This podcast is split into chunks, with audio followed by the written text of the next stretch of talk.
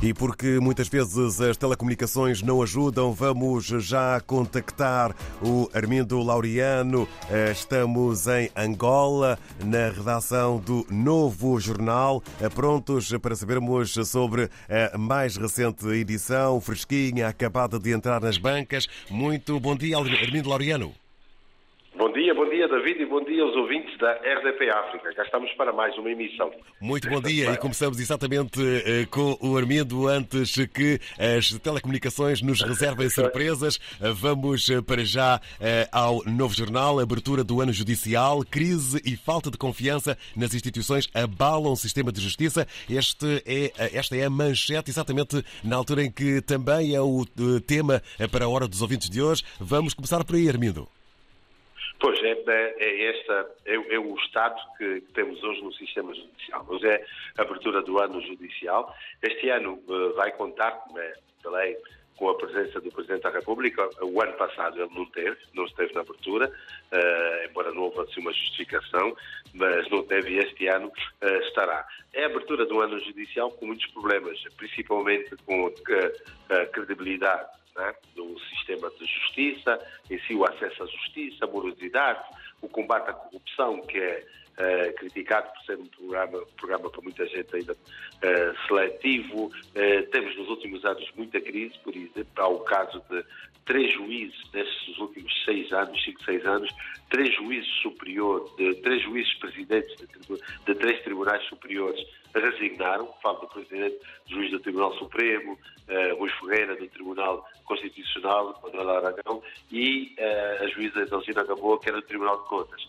Isto também é um sinal muito do que tem, tem acontecido. Neste momento, que a abertura do ano judicial está marcada também uma greve dos juízes já de, e, outros, e outros magistrados para segunda-feira. Uh, há várias discussões dos temas, das condições de trabalho e de tudo.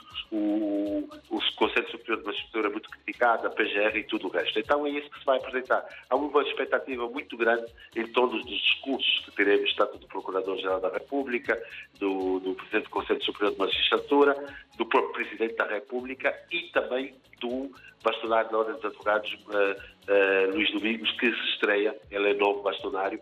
Este normalmente tem um discurso muito diferente dos outros três. E aqui uma última questão também que se fala aqui, que é, na, na realidade, a separação dos poderes.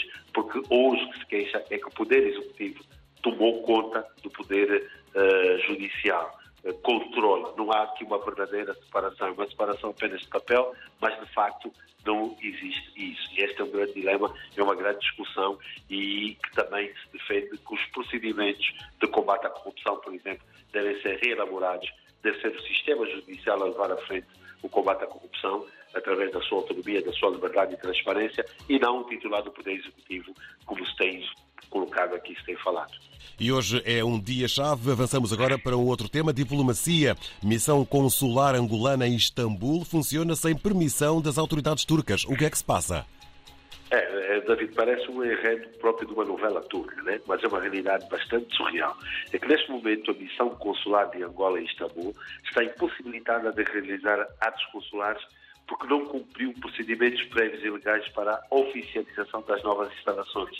E as autoridades turcas uh, alegam não ter havido um consentimento expresso e prévio da sua parte para o funcionamento dessa instituição angolana e exigem que se cumpram uh, a lei local, o diploma, a lei, uh, da, o regimento diplomático e também a Convenção de Viena sobre, sobre as questões diplomáticas. O que houve é que um cônsul uh, fechou um consulado, né, acabou o arrendamento, foi arrendado num outro sítio e fez-lo sem o consentimento expresso e prévio das autoridades locais. E não pode funcionar. Neste momento, desde janeiro, estão em possibilidade de realizar esses atos.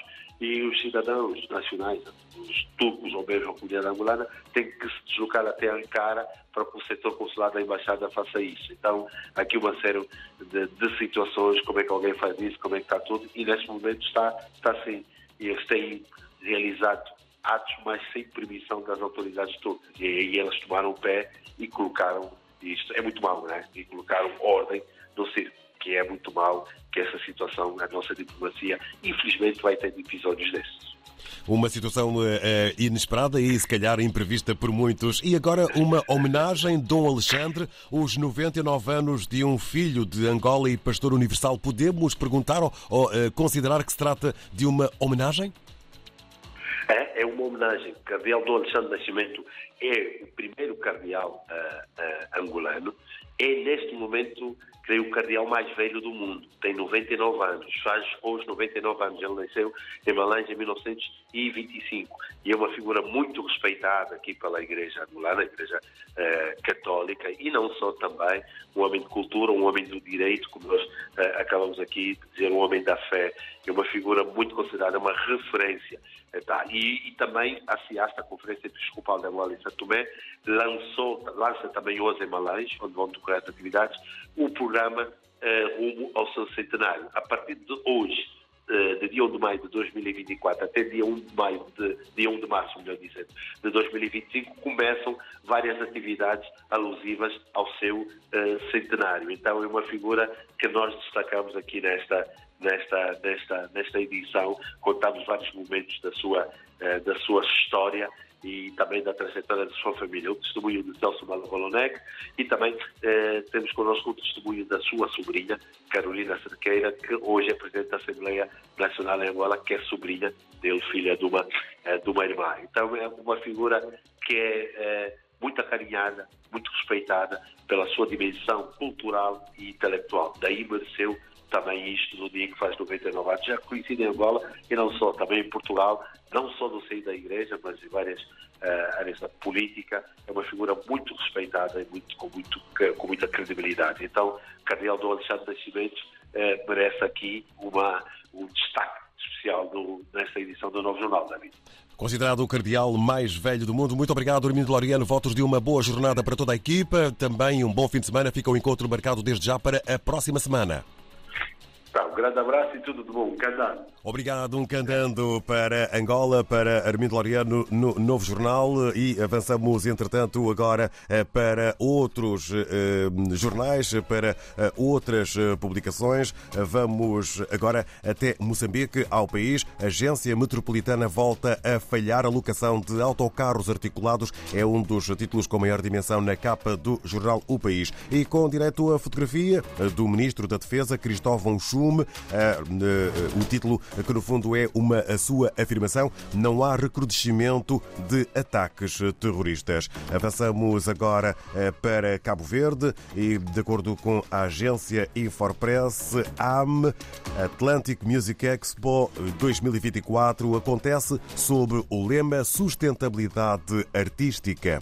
É um dos títulos que marca a imprensa em Cabo Verde e também este Proteção Civil Civil, Paul preparado dentro das possibilidades para atender qualquer situação de anormalidade. É uma consideração de António Aleixo, presidente da Câmara. Em São Tomé e Príncipe, segundo a STP Press, a celulite é a principal causa de internamento hospitalar em São Tomé e Príncipe. É a título com a forma de chamada de atenção. E professores e educadores anunciam greve por tempo indeterminado. No Brasil, o Estado de São Paulo apresenta um alerta sanitário e epidemia de dengue supera em dois meses um milhão de casos. Número representa quase cinco vezes o registrado em 2023. É o título com maior dimensão na capa do brasileiro Estado de São Paulo, que apresenta ainda fotografia do Médio Oriente com o título Morte na fila de ajuda em Gaza trava possível trégua, diz Biden. No final, olhamos para a imprensa na Guiné-Bissau. De acordo com o jornal Democrático, democrata, movimento patriótico assume fazer parte de soluções aos desafios da Guiné-Bissau e ainda este título, líder do PAIGC, que diz presidenciais são únicas eleições que se devem realizar em 2024.